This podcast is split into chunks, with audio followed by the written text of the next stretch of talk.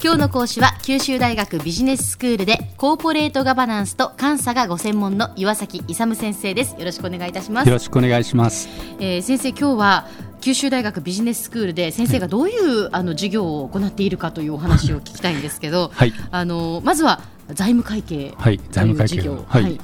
ここで何をやってるかということなんですけども、ええ。はい。財務会計なので、まあ、会計には2つの種類があるんですよ。でどういうどういう種類かというと、一つは財務会計といってですね、まあ、外部に報告するための株主等に報告するための会計と、うんと経営者がですね内部的にあの経営管理のためにあの使う会計って2つあるんですよ。管理会計と財務会計と。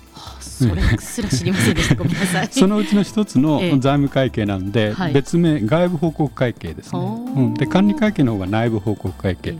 で内部報告会計のですね管理会計っていうのはあの外部に公表しませんので、ええ特別な規制はいらないんですね、はい。要するにあの経営管理のためにええ。必要なものを、はい。まあ、もちろん違法行為とかはやっちゃいけないんですけどもちろん。でそういうのを除きまして、ええ。と特段の規制はないんですよ、はい。ところがあの外部報告会計や財務会計というのは外部の利害関係者って例えばどういう人がいるのかで具体的に言うと投資家がいますよね、ええはい。あるいは債権者ってお金を貸している人、はい。あとは例えば税務署さんとか、うん。そういう人たちいますよね、まあ、そういう人たちのですね利害関係者の利害が一致してればいいんだけど、例えばですねあの配当あの株主等が配当いっぱいよこせと言って、配当を全部払っちゃうとあの企業にお金なくなっちゃうでしょう、はい。そうするとですねもうしあのお金を貸している人たちはあのその減った分だけですね自分たちに返してくれる余力がなくなるんですよ。うん。そうするとですねあのえっともしかしたらあのか全全部返してくれなくなっちゃう可能性があるんで、あのできるだけ配当は少なくした方がいいというふうに考えるわけ。です。というような例で見るようにですねあの利害関係者ってあの利害が一致してないんですよね。企業を取り巻く。取り巻く、うん。ええ。それなので、え一定のその利害関係者が納得するような法規制が必要なんですよ。はあ。だうん、それでですねあの単に自由に、ええ。あの作ってですねあの報告するんじゃなくて、はい。例えば会社法とかですね、ええ証券あの、えー金融商品取引法とか、まあ、はいそういう法律でこういう形のあの会計をしてですね計算をしてこう公表してくださいというのがあの財務会計なんです。はあ外部に出すための会計だからやっぱりそういう規定に基づいて、ええ作らないといけないという。そうなんですね。はあ、ええだからそこが一つの、それええ。で財務会計って何をやってるのかというと、ですね、まあ、ええ。基本的にはその財務あの財務諸表、まあ、決算書ですね、決算書がどういうふうにできているのか、どういう理論でできているのかっていうのえを、基本的には授業でやってるんですね。はいでもビあのビジネススクールですから、まあ、それで作られた決算書ありますよね、ええ。決算書をどう分析していくかというその経分析の2つを含めてですね、ええ。あの財務諸表の作成の仕方ってどういう理論で作っていくかとはい。いうのとあとどういうふうにあの分析したらいいのかというええで決算書をた例えば授業ではですねあのトヨタと日産っていうのを出してですね、はい。それの実際のあの有価証券報告書で、はい。そういう決算書とか貸借対照表っていうのがあるんですよ。ええ。まあ、そういうものを出しましてこれであの比率分析してですねあトヨタの方がいいとか日産の方がいいとかですね。はあ。のこの前ちょっとやった例でいくとですね日産とトヨタのええ。あの労働分配率比較したんですよ。あはい。でちょっとニュースで出てきたようにあのゴーンさんがですね、えあの9億ぐらいでしたっけ、結構もらいましたよね。そうでしたね、ええ。あれをこう役員さんがもらってる割にうん。労働分配率低いんですよ。やっぱり。だから上の方はいっぱいもらえるけど労働分配率はトヨタと比較してですね低い。だからトヨタの方が上の方はもらってないけど下の方はよりもらってると。だから要するにトヨタが日本型の経営をやってであの日産の方はですねあの英米型のやってるっていうのが明らかにその経営分析でも見見えてくるんです。まあ、そういうようなことをやってるんですけども、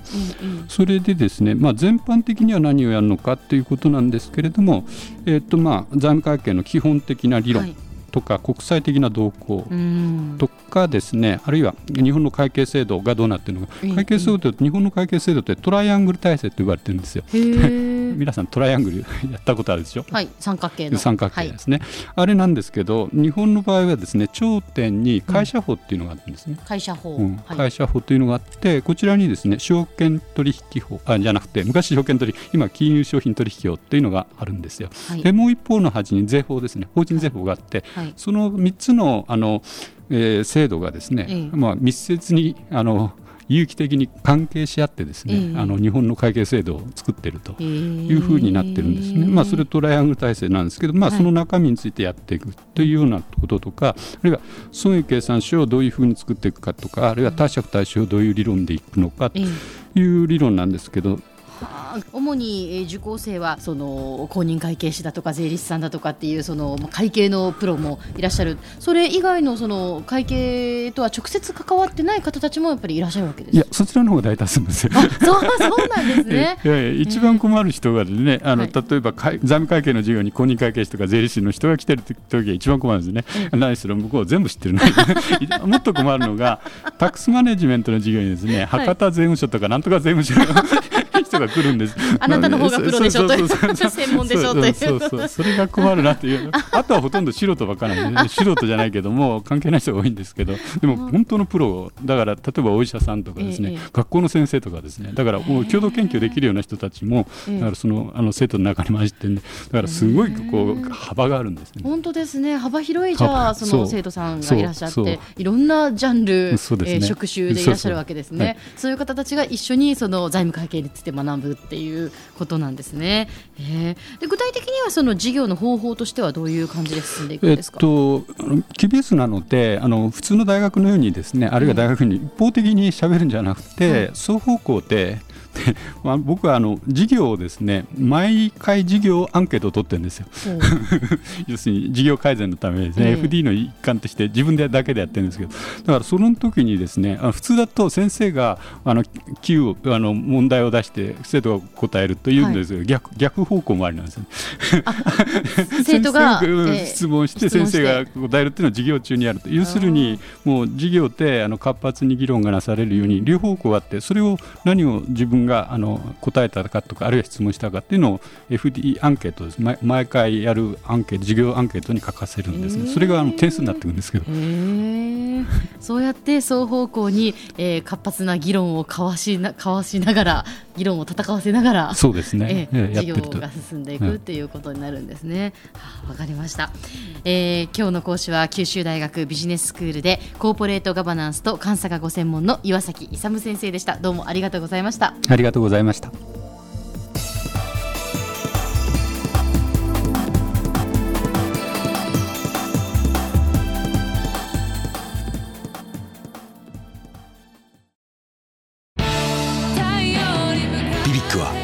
州で生まれ九州の人たちに光を届けています。九州のお客様が光り輝くように。それが QTnet の変わらない思いです。キラキラつながる「QTnet」